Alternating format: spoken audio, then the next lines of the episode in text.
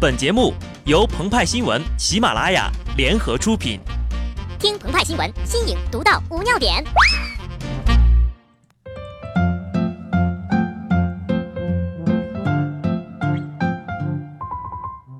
本文章转自澎湃新闻澎湃联播，听众朋友们，大家好，我是极致的小布。这两天吃瓜群众们是比较忙碌的，端着板凳和瓜到处跑来跑去。一会儿这家男的搞小三了，一会儿那家老炮跟隔壁老王吵架了。尤其是今天啊，不仅是冯小刚的新电影上映了，比利林丹也迎来了他的中场休息。俗话说，字数越短，事儿越复杂。怎么个复杂法呢？一年之前，冯导还是一个刚硬不屈的老炮，结果今天突然一口一个奴家小女子的跟别人家老头吵架。从老炮儿到老娘炮儿，冯导这期间到底发生了什么呀？很明显，冯导是为了自己的电影利益而开炮的。可是冯导的电影明明叫我不是某某某，女主呢也叫雪莲，为什么非要用某某某的口吻来写呢？这种事儿啊，就好比是每年的月亮都被媒体称作最大的月亮，大伙儿呀也就是欺负月亮不会说话，所以呢。真正的潘金莲到底是怎么表态的？资深金瓶梅粉鹏鹏为大家节选了一段。那妇人一点红从耳边起，须臾紫胀了面皮，指着武大骂道：“你这个混沌东西，有甚言语在别处说，来欺负老娘？我是个不太头巾的男子汉，叮叮当当响的婆娘，拳头上也立得人，胳膊上走的马。”不是那伪农血说不出来的鳖。老娘自从嫁了武大，真个蚂蚁不敢入屋里来，什么篱笆不牢，劝儿钻得入来。你休胡言乱语，一句句都要下落。丢下一块瓦砖，一个个也要着地。由此可见呐，金莲说话才不是 gay 里 gay 气的。冯导可能真没怎么好好研究过。我国第一部文人独立创作的长篇白话世情章回小说，这不，冯家军领兵万达城池之下，王将亲自上前叫阵。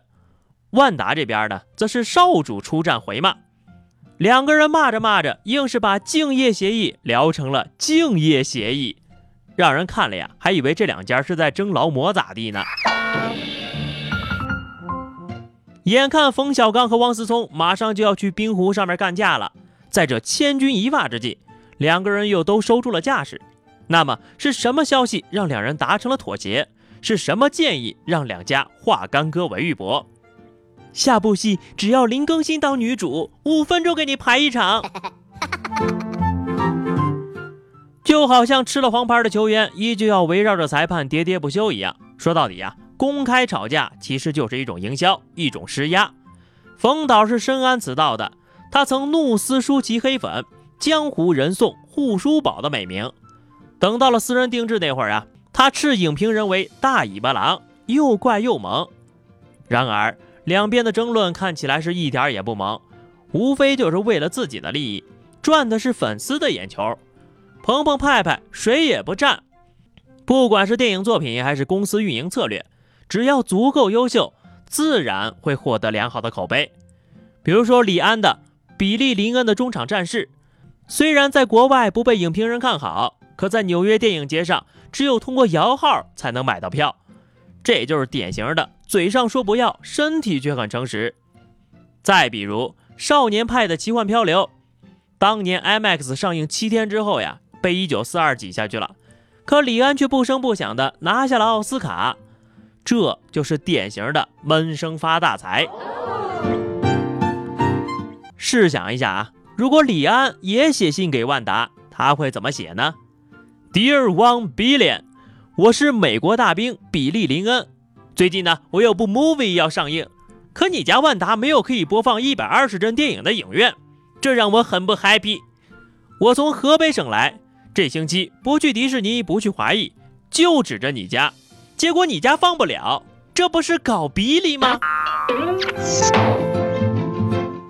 总而言之呀，不管是百鸟朝凤制片人下跪式求拍片，还是金莲阴阳怪气求拍片，都是一种极端。前者并非长久之计，使得话题性强于艺术性；后者更是短见，因为就算万达做股，冯导还有整个市场啊。鹏鹏就问了，本着劝和不劝分的原则，畅想一下，如果冯小刚道歉了，王思聪会说什么呢？